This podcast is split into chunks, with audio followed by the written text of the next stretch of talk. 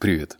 Это разбор книги под номером 376 «Тайная жизнь денег. Секреты привлечения и приручения». В этом подкасте тебя будет ждать 10 выводов, но сначала мы с тобой побухтим, а стоит ли тебе читать эту книгу. Если ты переживаешь, что такими темпами я скоро начну читать книги про чакры, про карты Таро, то знай, в один момент я остановлюсь. Да, эта книга чуть чуть попахивает шизотерикой, потому что у подобного вида литературы, как правило, нет доказательной базы. Доказательная база — это что? Это то, что можно проверить. А как можно проверить энергию денег. Вот лично я не знаю, может у тебя есть какой-то прибор по проверке денег. Лично у меня в загашнике такого прибора нету. У нас как принято. Купил подешевле, продал подороже. Вот тебе вся экономика на пальцах, да? А здесь какая-то энергия. Однако, я решил заранее не навешивать ярлыки на данную книгу. Да, она, ну, прям, не знаю, точки на лбу не хватает у этого автора и вот этих вот всяких штучек, дрючек с приворотами. Но практически выводы все-таки меня на просторах этой книги ждали. И вот этих 10 выводов мы с тобой вместе разберем, ну а ты дальше уже решишь, стоит тебе ее читать или не стоит. Мне лично некоторые выводы прям запали в сердце. Читаю. Вывод номер один. Лишним немногим из нас по-настоящему понимает, сколько энергии требует мысли о деньгах и насколько деньги влияют на принятие даже простейших решений. Задумайтесь об этом хотя бы на секунду. Сильно ли различается уровень достатка и образования ваших друзей и родных? Являетесь ли вы членом загородного клуба или большинство ваших знакомых работает с 9 до 6?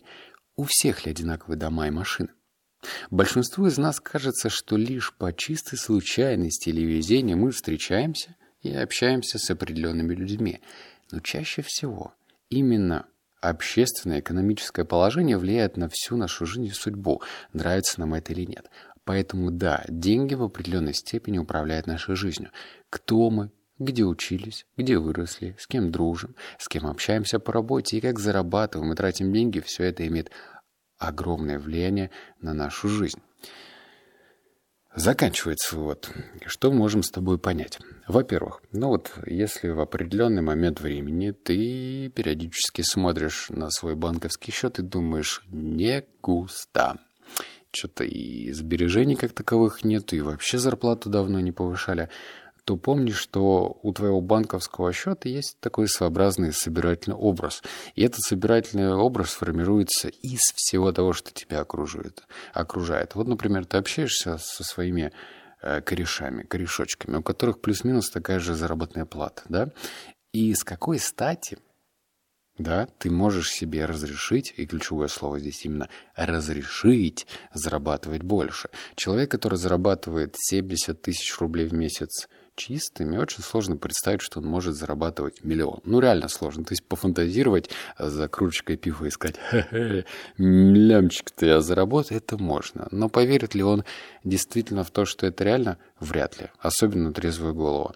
И вот этот собирательный образ, мы же можем на него влиять. Ну, так, по отдельности, по чуть-чуть, помаленьку. То есть, что ты смотришь, типа, что ты читаешь, да?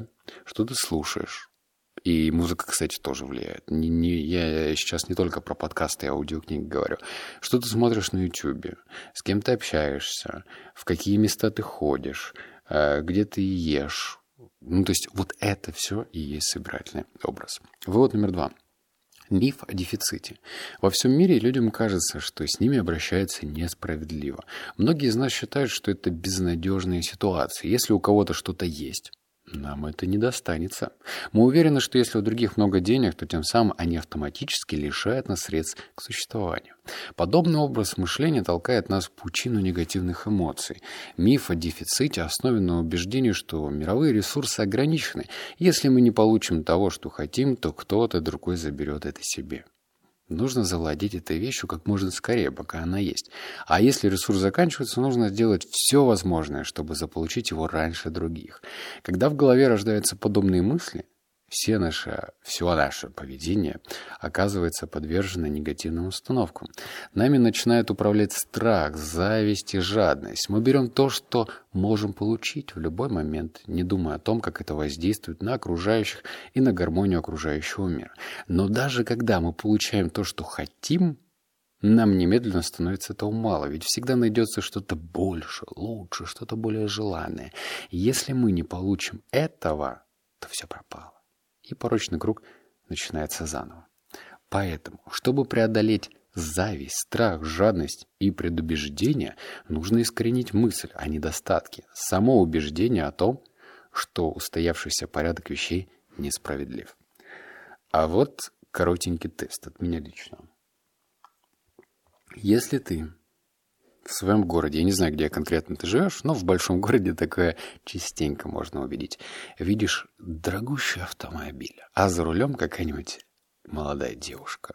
И если первые мысли тебе приходят в голову «It's a ахала» или «повезло», или «богатые хахаль», ну вот это вот все, да, вот эти стереотипчики, то в корне этой проблемы, ну, не только твоя зависть, да, или несостоятельность, а то, что тебе кажется, что количество денег ограничено. То есть, если ты поменяешь, не побоюсь этого слова, парадигму, в сторону того, что и ей хватило денег, и, может, ее хахали хватило, а если у нее нет хахали, то вообще и тебе тоже хватит денег. То есть всем хватит денег в том количестве, в которое для тебя необходимо. Вот. То есть, если ты будешь расценивать, блин, да она вообще красотка, сидит себе в дорогом автомобиле. Ну, молодец же. И я буду молодцом. Понимаешь? То есть, вот если ты будешь рассуждать с точки зрения достатка, что и тебе тоже хватит, то и доброты будет больше. Прикольно. Вывод номер три. Ваше благосостояние определяется исключительно чувствами, которые вы питаете к деньгам. Если ваше восприятие их нездорово, и вы испытываете негативные эмоции, никакая сумма на банковском счету не изменит ваших с ним отношений. Что это значит? Вот смотри. У нас же есть несколько состояний денег, да? Первое состояние – не хватает. Второе состояние – ну, в принципе, норм. И третье состояние, а как сохранить эти деньги? Ну, вот примерно так, да? Опять же, утрирую, но все-таки многие, наверное, меня поймут. И вот если эти все три состояния вызывают в тебе негатив, ну, то есть ты прям трясешься, боишься, стрессуешь, то вопросик, да? Если из этих всех, всех трех состояний ты чувствуешь себя хреново, вопрос, как в твою жизнь придет больше денег, если ты всегда чувствуешь себя хреново. А если в состоянии недостатка ты чувствуешь себя хорошо, да, кстати, можно себя реально в условиях недостатка чувствовать хорошо, типа из разряда «да, я над ней сейчас оттолкнусь, и все будет дальше хорошо». Оптимистично? Да нет, ну, принципе, если человек умен, если он уверен в себе, то значит он может зарабатывать больше. Это чуть ли не математика, точная наука. Ну, серьезно, разве ты будешь спорить, что если человек умен, целеустремлен и уверен в себе, у него не получится заработать деньги? То ну, короче, ты, наверное, чуть-чуть ошибаешься. И вот это тот самый момент, когда смело можно поставить лайк. В Телеграме это делается легко. Так я пойму, что какой-то из этих выводов тебе понравился и помог. Читаю дальше. Вывод номер четыре. Уверен, деньги меняют свою натуру в зависимости от конкретного места и от того, в чьих руках они оказываются. Поэтому, когда вам страшно, вы проецируете эту эмоцию на деньги, и деньги перестают с вами дружить. Но если вы счастливы, то деньги превращаются в светлую силу, готовые всегда прийти на помощь. Сейчас паузу сделаю. Да, этот вывод э, с натяжкой можно воспринимать, но воспринимай дальше. Но если вы счастливы, то деньги превращаются в светлую силу, готовы всегда прийти на помощь. Если в течение нескольких поколений деньги были заряжены негативными мыслями и убеждениями, например, мыслью об их вечной нехватке, то будьте уверены, вам никогда не будет их хватать. Если, конечно, вы не измените энергию вокруг тех денег, что вы зарабатываете, получаете и отдаете. Кстати, когда я читал твой тут прямо сейчас, мне почему-то в голову пришла странная мысль. Я сейчас тебе ее озвучу, она звучит очень дико даже местами. Вот смотри, значит, э, я 92 -го года рождения. Каждый там в свое время родился, да, но у каждого из нас есть бабушки дедушки. И вот эти бабушки дедушки, они, ну, жили там, Советском Союзе в условиях нехватки денег, дефицита и так далее. Но кому-то из этих бабушек, дедушек удалось накопить денег. Ну, какую-то сумму, да. И рано или поздно приходит там внучок или внучка и говорит, баба, деда, дай, пожалуйста, мне денежек на, не знаю, на стартовый капитал, что-нибудь такое.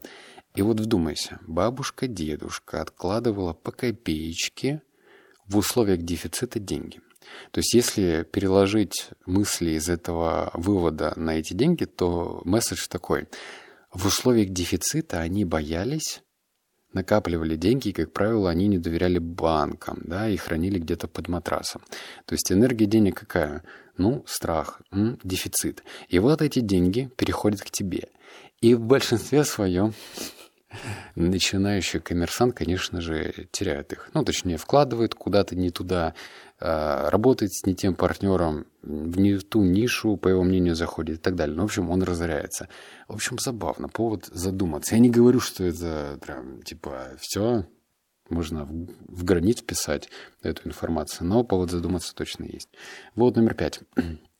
Полагаю, все начинается с благодарности. Вместо того, чтобы твердить себе, что вам всего мало, начните думать, у меня есть все, что нужно. Я благодарен за это. Я благодарен за работу, которая у меня есть, за еду, которую ем, за машину и за те деньги, что я зарабатываю. Получив деньги, скажите спасибо. Или, как говорим мы в Японии, аригато. Или аригато. Аригато! Даже когда деньги уходят, снова поблагодарите за службу, что они вам сослужили, или за то, что они вам принесли. Что бы ни случилось, всегда говорите «спасибо». «Спасибо» — это волшебное слово, которое поможет вам преобразовать свои отношения с деньгами. Глоточек водички, секунду. Но, как мы в предыдущих моих разборах выяснили, что лучше говорить все же не «спасибо», а «благодарю», потому что это более такое заряженное слово, то лучше уж действительно говорить «благодарю». Вот сходил в кафешечку, заказал себе там капучино на своем молоке, выпил, я не знаю, сколько у тебя там в городе стоит, но у нас от 250 до 400 рублей, да, допустим. Отдал эту денежку и говоришь, благодарю, благодарю, что... Ну, мысленно, естественно, не надо там во всеуслышание бариста это говорить и истории рассказывать такие. Ты мысленно поблагодарил, и эта энергия денег, она как бы чуть-чуть позитивом зарядилась и ушла, да, к коммерсу, которая держит эту кафешечку.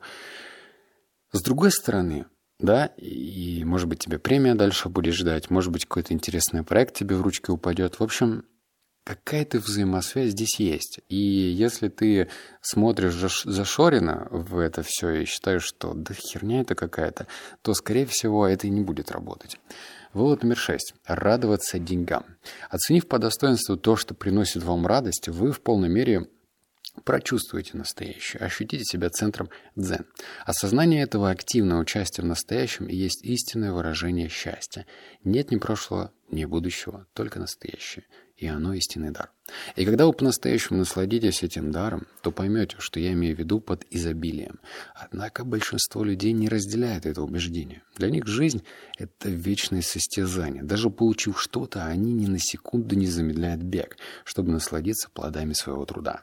Им нужно готовиться к следующей гонке. В противном случае кажется, что в следующий раз гонку выиграет кто-то другой. В этой каждодневной изматывающей гонке люди утрачивают свою связь с настоящим. Они жалеют об ошибках прошлого бесконечно, без всякой пользы, переживают о том, что в будущем сделают что-то не так.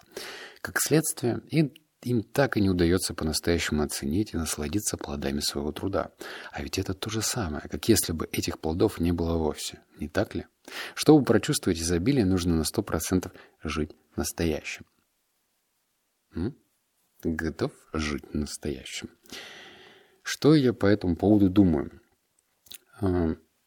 Ярлык «богатый» для каждого свой, да? Если, опять же, не уходить в плоскость э, там я богатый в семье, ну там в семейных отношениях, э, то а чисто остаться в рамках материальных ценностей, то богатство для каждого свое. Кто-то зарабатывает сотку, и он прям безмерно счастлив. Ему на все хватает, он чувствует себя комфортно, и это хорошо.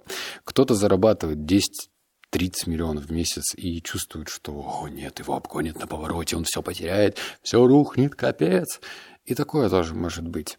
И ключ кроется, чтобы прочувствовать изобилие, нужно на 100% жить настоящим.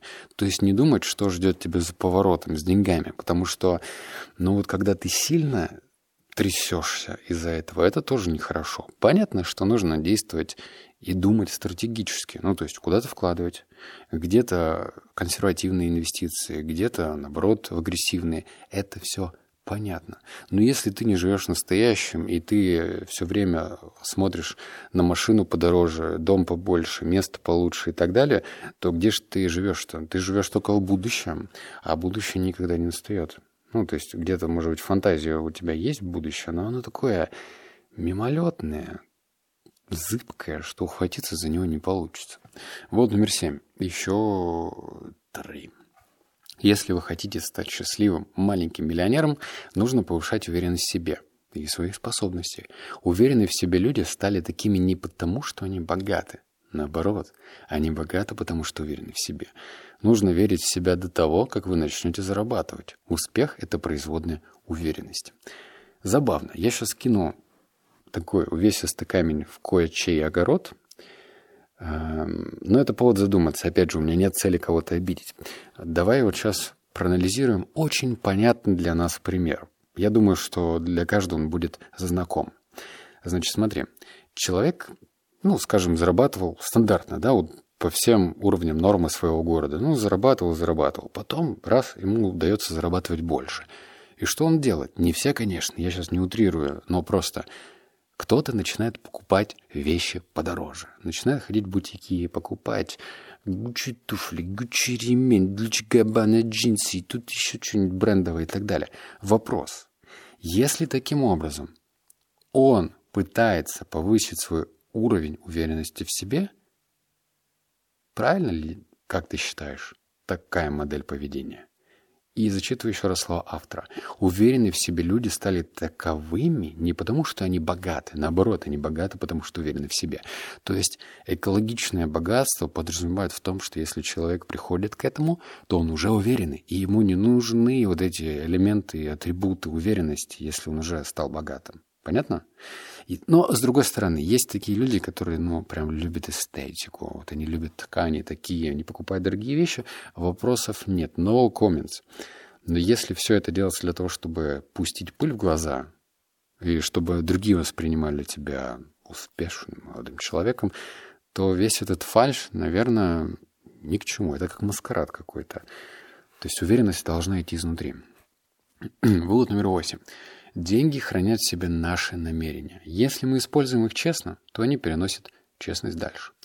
Действуйте осознанно, возьмите на себя ответственность за перемещение ваших денег в мире. Пусть ваша душа повелевает вашими деньгами, а деньги станут отражением вашей души. Задействуйте свои активы, не только деньги, но и собственный характер, и способности, и отношения с другими, не денежными ресурсами. По поводу честности, ну, я могу сказать так, что это в любом случае все субъективно, для кому-то, для кого-то одно честно, для другого это вообще нечестно. Ну, то есть у всех уровень честности разный. Однако, если ты живешь в такой своеобразной гармонии между собой, своим внутренним телом, ребенком, душой, ментальным состоянием и вот этими денежными ресурсами, то все у тебя окей. Просто знаешь, что если у тебя помысл какой-нибудь, кого-нибудь обокрасть, сделать так, чтобы эти деньги от него ушли, а ты их прикарманил, то готовься к тому, что либо в твоем поле появится такой же человек, который будет так же думать по отношению к тебе, либо эти деньги у тебя долго не, не останутся. Так что относись к этому так. Больше э, рычагов добра должно быть в твоей коммерческой деятельности. То есть, безусловно, ты тратишь деньги на себя, на свою семью, на рост своего бизнеса, но еще не забывай так, чтобы эти деньги работали в нужном русле, ну, в доброй стороне, а не просто иди в бар, клуб, спустить деньги на алкашку, не дай бог, купить какие-нибудь наркотики, которые тебя будут делать э, больше животным, чем человеком. Вот это точно не позитивные вибрации, так сказать. Вот номер девять. Назначьте цену за себя самого страшно. Точнее, я не так прочитал. Назначить цену за себя самого страшно. Тоже касается и просьб о повышении. Но самое интересное в том, что какую бы цену вы бы ни назначили, клиенты у вас все равно будут. Только это будут другие клиенты. Ведь у разных людей разные потребности и способности. Если цена за ваши услуги низкая, вы притянете к себе тех, кто может заплатить такие деньги. Если же она высока, вы потеряете тех, кто платит мало, но привлечете тех, кто готов заплатить больше. Эм, это чуть ли не закон, который желательно усвоить. Почему? Потому что, опять же, это все от неуверенности. Вот некоторые люди боятся повышать стоимость, потому что им кажется, ну, мой товар недостаточно хорошего качества. Если это реально так, ну, то есть ты действительно какой-нибудь китайский шелпотреб продаешь, который через 5 минут ломается, винтики, колесики отваливаются, это одна история. Но если ты считаешь, что ну, недостаточно ценности, так ты работай в сторону ценности и продавай дороже. Я вот что заметил, что те люди, которые покупают, э, ну, так сказать, задешево продукты, они, как правило, и претензий больше выделяют на этот счет. Вот может быть, ты замечал или замечаешь, как, например, там у... Можно... Что-то я заступил. Можно открыть какой-нибудь там, не знаю, магазин электроники, посмотреть отзывы э, на электронную читалку, например. Читалка стоит 3000, там куча негативных отзывов. И люди ждут от читалки в 3000, что она будет, блин, работать как за 30 тысяч, что вообще нелогично. ну, то есть, э, зачем от низкопробного товара ожидать того, что он будет работать надежно и при этом качественно. Так не бывает. Это как треугольник, да? Как ты хочешь, быстро, качественно или дешево? Ну, то есть нельзя все три элемента соединить. То есть что-то одно будет обязательно страдать. И вот, наконец, 10. То, что я собираюсь сказать, возможно, слегка вас шокирует. Но я не единственный, кто рассуждает подобным образом. Множество экспертов и моих предшественников считали так же. Вы сами ответственны за ту энергию, которой заряжаете свои деньги. Вы можете в буквальном смысле зарядить деньги, то есть их массу, и поток энергии, нужной вам интенсивности. Если это положительная энергия, то есть вы повышаете уровень энергии, ассоциирующий с деньгами, то вскоре увидите рост их количества и интенсивности потока. Это закон Вселенной. Так как зарядить свои деньги положительной энергией и создать счастливые деньги? Через благодарность и признательность. Да, вот так просто. Вот, собственно, и ответ, да, как, как иметь вот эти положительные заряженные деньги. И за все нужно благодарить. За то, что ты расстался с деньгами, благодари. За то, что ты купил осознанно в кафешечке, в кинотеатре, шмоточку какую-нибудь купил, за все благодари, даже если ты расстаешься с деньгами. А деньги, если тебе придут, ты такой еще больше благодарности отдавай. И я вот помню э, диалог в комментариях у меня там появился, когда я начал продавать свою первую книгу «Судьба шлет знаки». Кто-то писал, типа, как можно продавать электронную книгу за 690 рублей?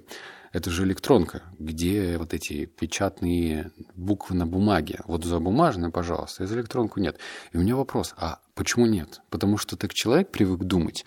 Или он считает, что, например, э, вот он где-то какую-то информацию услышал, и, значит, все должно быть так, а не иначе. У каждого же ценности свои. Вот, например, вот представь, два человека.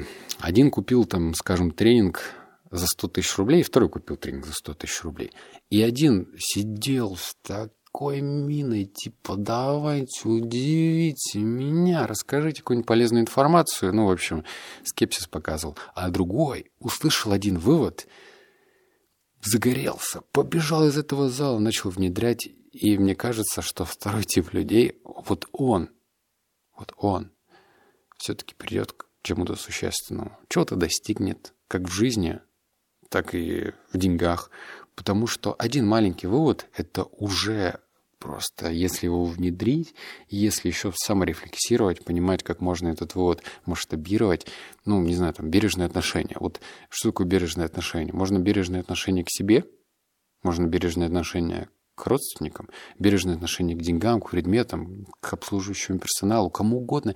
И, в общем, маленький совет, что тебе нужно бережно относиться к окружающей среде, все это очень сильно может поменять траекторию жизни, если так вдуматься. Потому что если человек рос эгоистом, если он никого не уважал, кроме себя самого, и начинает потихонечку внедрять даже вот этот малюсенький вывод, то, блин, вся жизнь начнет меняться.